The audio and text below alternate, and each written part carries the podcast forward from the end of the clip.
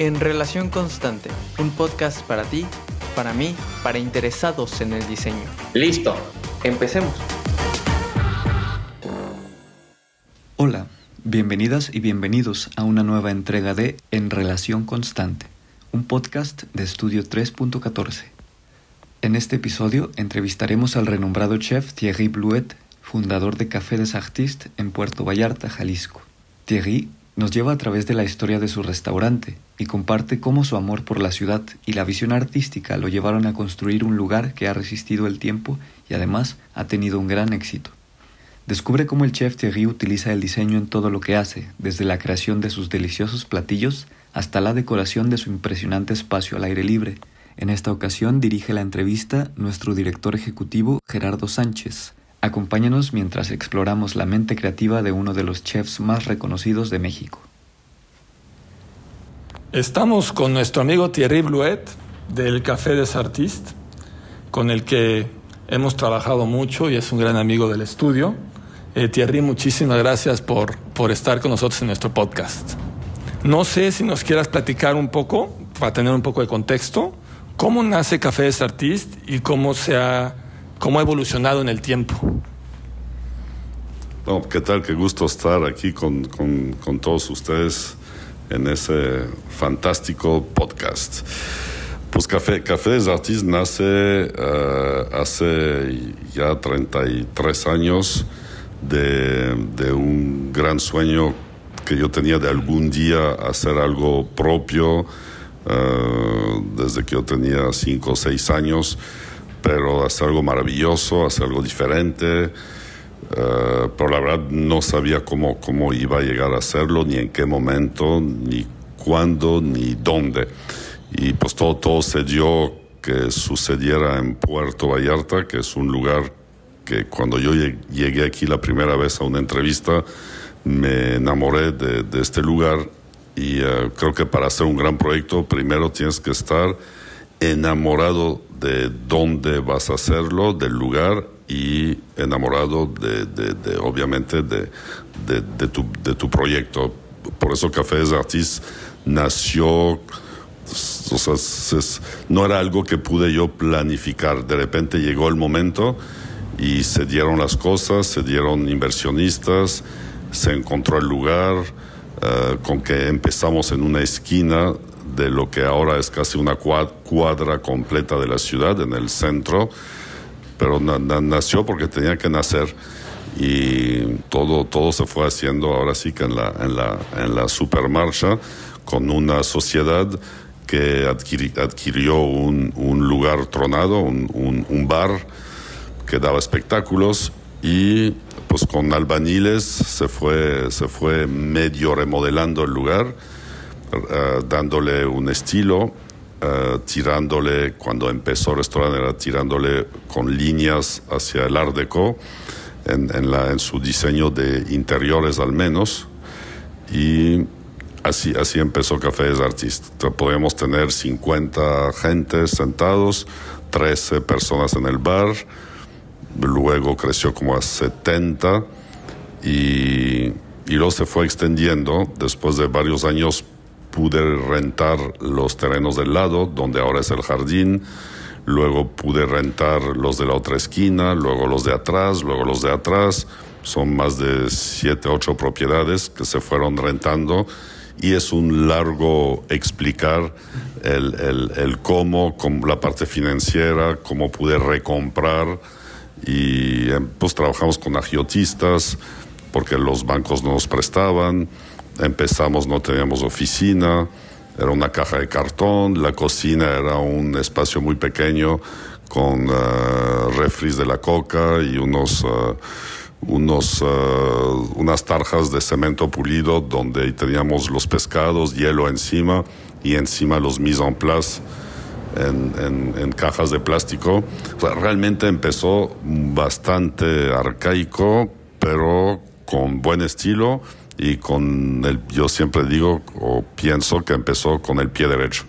Pasamos momentos muy, muy complicados, pero como ese proyecto tenía, tenía, tenía alma, tenía estrella, y pasara lo que pasara, seguía, seguía adelante.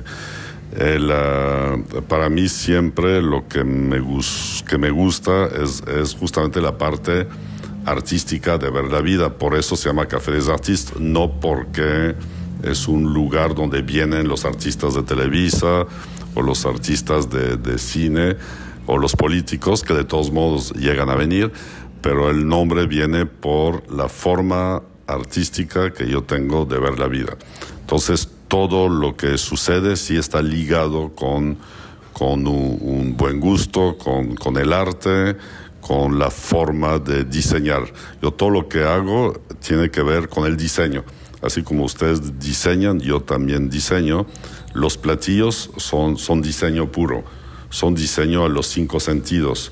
Uh, crear un platillo es, es diseño que tiene que ver con, el, obviamente, con, con, el olfato, con el sabor, uh, con el uh, tacto, con el, con el oído y con la vista. Y con el corazón es la parte que une pues, todos, los, todos los elementos. El, el, cuando el reto es cuando le, les pregunto a, a ustedes, cuando ustedes diseñan una casa, un edificio, un restaurante, ¿cómo, cómo lo podrían diseñar? ¿Cómo diseñamos un platillo? ¿No? A decir, oye, ¿cómo voy a hacer que esta textura sea crocante?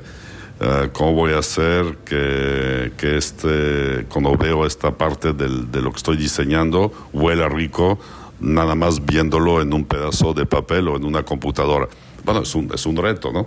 Pa para, mí, para mí así es todo, todo es diseño, toda la vida uh, gira alrededor de, alrededor de diseñar. Entonces di diseñamos la, la, cocina, diseñamos los platillos, diseñamos los sistemas de servicio, se diseña toda la parte de, la, de los controles también, es, es, podríamos decir que es un diseño. Y la parte, parte de la parte muy divertida es el diseño de exteriores, todo lo que es ligado a la naturaleza. Para mí es muy importante el, landscape, todo lo que es di diseño de, de, las plantas, de los espacios. De hecho, es algo que yo quería estudiar antes de, de lanzarme en la cocina. Lo último que iba a hacer era hacer una escuela de diseño, pero más enfocado al landscape. Y antes de eso, agronomía. Y antes de eso, economía. Entonces, pues ya esas partes de, de landscape y de diseño ya, se, ya las, me las asimilé en, la, en, la, en el día a día. De la, entonces, la, la parte del, del, diseño para mí es súper, súper importante y la creación de restaurantes y de conceptos nuevos es algo que me, que me atrae mucho, que me gusta mucho, porque es parte de crear y el ser humano el, necesitamos crear como un artista que crea platillos, que crea pinturas, que crea esculturas, pues nosotros creamos platillos, pero más allá de crear platillos, creamos experiencias a los cinco sentidos y dentro de esa experiencia hay que crear espacios, hay que crear uh, cosas que, digo, diseños de interior y todo eso a mí me, me fascina. Muchas gracias, Terry. Oye, y en este tema que dices del diseño de experiencias, ¿cómo interactúa? O sea, ¿cómo es la relación del diseño de la gastronomía, de lo que estás ofreciendo? ¿Cómo se retroalimenta cuando se está diseñando el espacio y viceversa? O sea, ¿cómo se, se habla el diseño del espacio, el diseño de la identidad como física, de la experiencia física, con el diseño de la experiencia gastronómica. ¿Cómo se habla eso? Primero es uno y después el otro, o son en paralelo y una se retroalimenta con el otra. ¿Cómo, cómo ha sido tu experiencia en los restaurantes que has hecho? No, pues lo, los, dos, los dos se tienen que, que hablar, hablar definitivamente, definitivamente. Yo, para mí, yo pienso que no hay uno, los dos son igual de importantes. Al, habrá chefs que dirán, para mí es solo mis platos y luego aunque los sirva en el piso, los sirva donde sea, pero una experiencia completa que cuando vas tú a un restaurante vas a vivir una experiencia. Entonces, lo, obviamente la parte que el cliente recuerda, que el cliente va a regresar o no va a regresar, si comió mal, por más bonito que esté el lugar, normalmente regresará muy poco.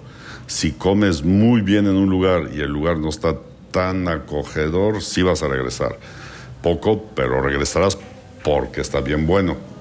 Y si está bueno y tiene buena relación calidad-precio, pues así son la mayoría de los negocios. Pero los que tienen al mismo tiempo que realmente trabajan para vivir una experiencia, que es de poder combinar unos alimentos de alta calidad con productos frescos, con ah, técnicas de cocimiento bien hecho, con presentaciones interesantes. No quiere decir una presentación interesante, puede ser un, una salsa con un, con, un, con un betabel arriba y es todo. O sea, ya ahora la presentación ya no es, ahora ya es, es mucho el tema de menos es más, ¿no? Antes tú ves los platillos de hace 30 años, un platillo tenía 30 elementos a veces. 30 elementos, tenía 15 bolitas de un tipo, 20 lunas de otro, no más. Hemos llegado a hacer platos de 100 elementos. Un plato tenía que montarlo entre dos personas, se tardaba 10 minutos solamente de decoraciones para el plato. Era una moda, era un estilo. Ahora, ahora, ahora va mucho más el rollo al, lo más simple y el rollo va mucho a lo más simple y también la, los sabores y los productos eh, locales, pero sobre todo productos de alta calidad que sean frescos. Y más, más hacia eso vamos. Entonces, hablando de esto, el entorno, según lo que vendes, si vas a vender carne, si vas a vender solo verduras, según el concepto, ¿no? Si eres japonés, si es... Entonces, dependiendo del concepto, ver cómo acompañas la experiencia ahora sí, con el diseño de interiores, con, ahí va obviamente lo visual, pero yo creo que hay que irnos más allá de lo visual, hay que ir también en lo cómodo, cómo hacemos algo que tenga buen gusto, que sea casual, pero al mismo tiempo tiene una cierta elegancia. Si esas son las, las partes complicadas, ¿no? De, yo creo que del, del diseño de, de un restaurante es, es no solamente es la parte arquitectónica, pero es buscar a los cinco sentidos en, el diseño del espacio, cómo hago que el cliente, una vez que se sienta, ya vio para un lado, para el otro, ya no se quiere ir. Sea, ya no, mucha gente dice lo contrario, quiero que se siente, coma y se vaya porque hay fila y le tengo que dar dos o tres veces eh, vuelta a mis mesas. Hay lugares que así son y son diseñados, silla incómoda, dura, eh, servicio express y hay fila. Y la gente, el concepto de ir a ese tipo de conceptos es comer rápido e irte.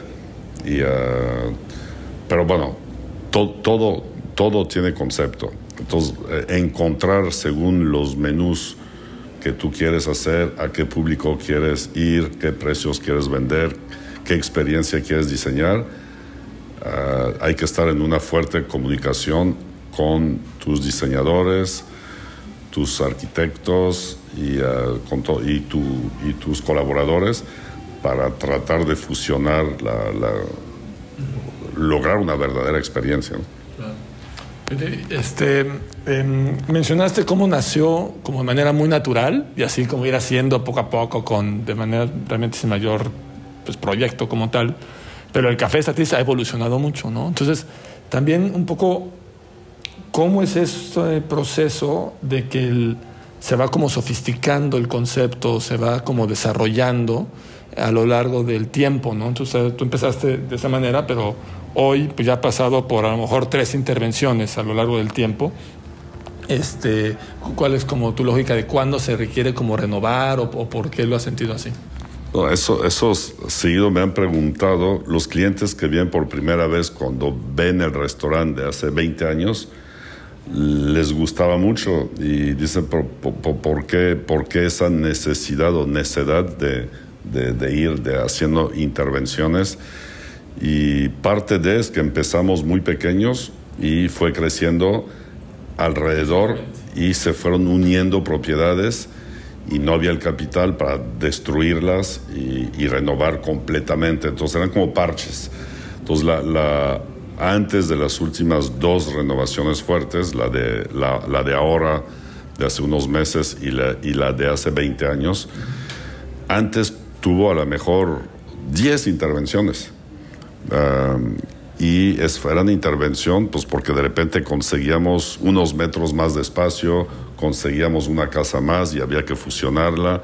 Y entonces la misma, el mismo negocio, la misma necesidad, la misma oportunidad, y iba, íbamos creciendo, pero era como una especie de, de parche, parche, todo, todo, unas cosas nos funcionaban muy bien, eran exitosas, a lo mejor otras ya no tan bien, y luego por eso la, primera gran intervención de hace 20 años era para unificar el restaurante, hacer y crear un nuevo espacio que era el cocina de autor. Era un poco esas dos, dos, uh, dos cosas. Y ahora con el, con, el, uh, con el proyecto actual, pues fue de, de, unificar el restaurante alrededor del jardín, porque el jardín es la área más, más solicitada. Entonces, en, este paso, pues ya vamos ya con uh, una, la etapa más importante lograda y pensamos que la última etapa que falta va a ser muy importante porque va realmente es la que va a unir toda la, todas las áreas y los interiores con interiores y exteriores con interiores que ahora en tiempo de lluvias no, no, no se va a entender muy bien pero, pero estamos muy, muy, muy emocionados y algo muy importante, un poco una filosofía japonesa de un monje que, que, que dice que él cada 20 años destruye completamente el monasterio, aunque esté de óptima calidad, lo destruye, lo reciclan lo que pueden de madera y lo vuelvan a reconstruir con un, con un proyecto nuevo, con, con, toda, con toda la gente. Entonces, eso trae de destruir para reconstruir, trae, em, em, uh, trae renovación, trae emoción y trae de reinventarte y de no dormirte siempre en, el, o en la misma casa o en el mismo monasterio o en el mismo restaurante o en el mismo... O sea, de, de destruir para reconstruir trae una energía nueva al, a todos, a todos los colaboradores también, porque ya, viene, ya viene lo nuevo. No, no es lo mismo desde, desde hace 50 años que ya te vuelves como una máquina sirviendo en el mismo plato, en la misma mesa, en el mismo espacio, sino ya, ya se renovó. Y para tus clientes, definitivamente, aunque unos dicen que no, sí les llama la atención de una manera agradable que un dueño de un lugar o una familia o el conjunto, el restaurante, como se llame, es, esté reinvirtiendo uh, constantemente.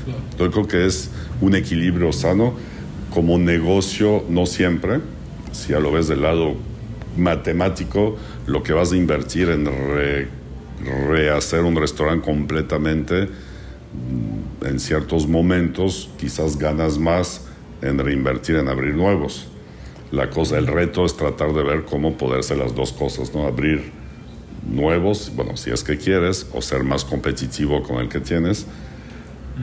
Pero esto es más una filosofía de circular energía y de, de, y de mantener vivo un lugar a través de los tiempos. ¿Alguna, ¿Alguna recomendación que le harías a algún chef o que quiera lanzar un nuevo restaurante o que quieran pensar con este proceso? ¿Alguna recomendación general? Que no se lance y que cambie de profesión. o algo, algo importante es, es que sí, sí, a mí, yo, yo todo lo aprendí en la marcha, yo no fui a la escuela, bueno, sí fui a la prepa, pero hasta ahí, entonces, y mi experiencia muy positiva, exitosa, es la experiencia de la vida, entonces sí, sí hay muchas cosas que pudiéramos recomendar. Uno, un chef que se quisiera lanzar, definitivamente conviene que haga y diseñe un proyecto integral, aunque, no, aunque lo haga modular. ¿no? Que, que ya, ya, tienes un lugar que es tuyo o vas a rentar un lugar uh, y, y, que tu restaurante lo puedes empezar pequeño e irlo creciendo, pero hacer un anteproyecto, un proyecto, ahora sí con un, con un despacho. Muchas veces la gente dice, pero ¿por qué yo lo puedo hacer solo? ¿Por qué invierto ¿no? en, en, en, en tener un despacho de arquitectos para diseñar un, un, un, restaurante o un hotel, pues para mí es muy importante, porque lo que inviertes ahí te lo vas a ahorrar multiplicado por 10 después. Y muchas veces la gente piensa que, que no, que, que, es un gasto innecesario. Digo, yo hasta yo lo llegué a pensar también, por eso te lo digo. Y, y um, antes de empezar un negocio, tener ya todas las vertientes. Cuánto te va a costar, pero no solamente el, diseño y que vaya con tu proyecto. En papel todo sale más barato. Y luego ver tu plan financiero, ver uh, tus flujos, uh, calcular los riesgos. Los negocios de más riesgo en el mundo son los restaurantes. Los bancos en otros países no prestan casi para restaurantes porque son los negocios que más truenan. ¿No? Más del 80% de los restaurantes que abren cierran en los primeros cinco años. En México también, si no es que más. Entonces, el, el, antes de abrir un restaurante, realmente vale la pena dedicar el tiempo que sea necesario para desarrollar en papel tu proyecto, desarrollar tus menús, desarrollar tus control, cómo lo vas a controlar, cómo vas a manejar el restaurante, cómo va a ser la parte, final, la parte de, de, de, controles en sí, ¿no? la administración del restaurante, uh, cómo va a ser el tema de los impuestos, o, obviamente cómo va a ser, pues, o sea, antes de gastar un, un, peso, yo sí te recomiendo que tengas ya todo el panorama uh, completo y ahí, ahí va a haber muchas sorpresas. No para desanimarte, porque mucha gente se avienta por la corazonada y los ánimos. Yo así, yo fue mi historia de arranque también. Nos fue muy bien y nos fue mal en algunos proyectos, muy mal. Pero en esas que nos ha ido muy mal hemos aprendido mucho para ser más fuertes y mejor para los que vienen. Yo sí recomiendo que, que hagan un anteproyecto, luego un proyecto y luego corridas financieras y, y vean si es viable o no viable. Y si no es viable, bueno, pues vuelven a hacer otro anteproyecto y ir modular, ir de menos a más. O sea, puedes tener un proyecto como lo, como lo puedes tener ya de tus sueños y cómo ir por etapas. No sé, por ejemplo, alguien que va a hacer una pastelería puede ya tener listo el espacio para las cámaras refrigeradoras y congeladoras, que nada más abre un 10%. ¿Por qué? Porque lo que te va a gastar la cámara grande en luz no la va a poder pagar tu negocio. Entonces tienes tu cámara que nada más trabaja con un 10% de la cámara y conforme crece tu negocio van creciendo tus compresores, van creciendo tu, te vas conectando y vas creciendo. Igual, igual un restaurante. Tienes áreas nuevas, tu cocina puede empezar de la mitad del, de su tamaño final. Entonces si te va muy bien ya tienes un plan de crecimiento. Si no te va tan bien, te esperas, pero no te ahogas gastando de más de lo que crees que vas a poder pagar. Buenísimo, buenísimo. Este, una última, ¿cómo, cómo este, una vez que está diseñado, qué ventajas tiene que el equipo de diseño se involucre en el proceso de presupuesto y acompañe el proceso de la obra? Poco como lo que pasó en, en Café de Sartís la última vez. ¿Qué, ¿Qué, valor genera eso? ¿Qué, ¿Qué, ventajas te da eso?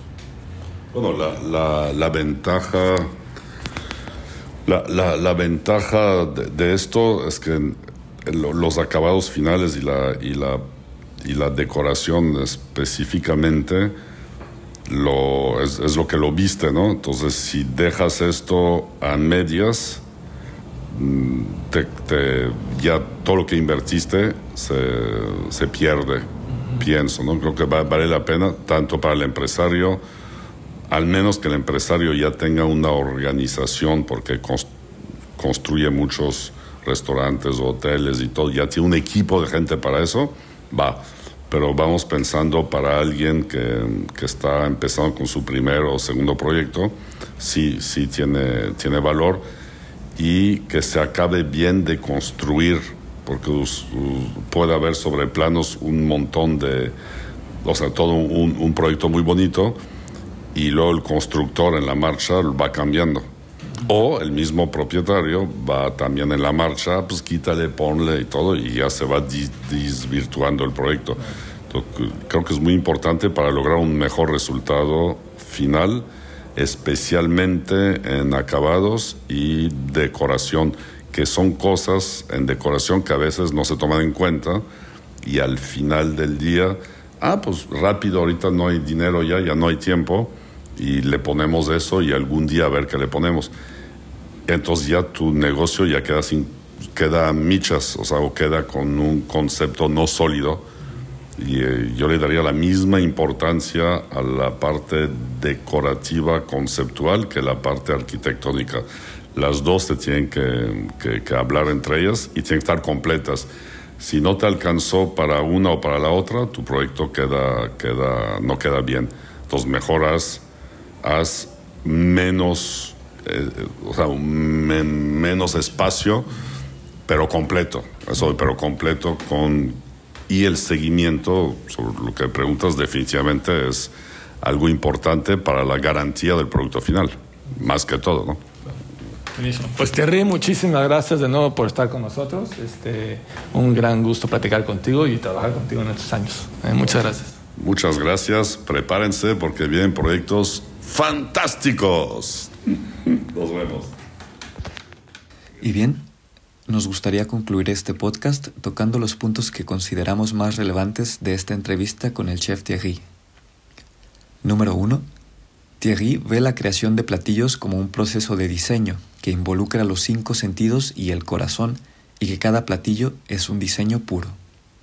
Número 2. El diseño se aplica en todas las áreas del negocio, desde interiores y exteriores hasta la cocina, pasando por la parte financiera y los sistemas de servicio. Número 3. La cocina también es una forma de diseño que involucra los sentidos y la creatividad para crear platillos y alimentos que sean estéticamente atractivos y deliciosos. Número 4. El chef Thierry Blouet destaca la importancia de la renovación constante en el mundo de la gastronomía y la hospitalidad para mantenerse competitivo y mantener la energía fresca en el negocio. Su filosofía se basa en reconstruir como un proceso de renovación necesario que mantiene viva la circulación de energía a través del tiempo. Agradecemos tu compañía en este podcast tan especial para nosotros. Esperamos que nos puedas acompañar en la siguiente entrega. Nos vemos. Esperamos que te haya gustado mucho este episodio. Si a ti te encanta el diseño tanto como a nosotros, no olvides suscribirte a nuestro podcast en Relación Constante. También nos puedes encontrar en redes sociales como Estudio 3.14 o visitar nuestra página web www.e314.mx. Ahí encontrarás mucha más información acerca de este episodio. Y sin más que decir, nos vemos hasta la próxima.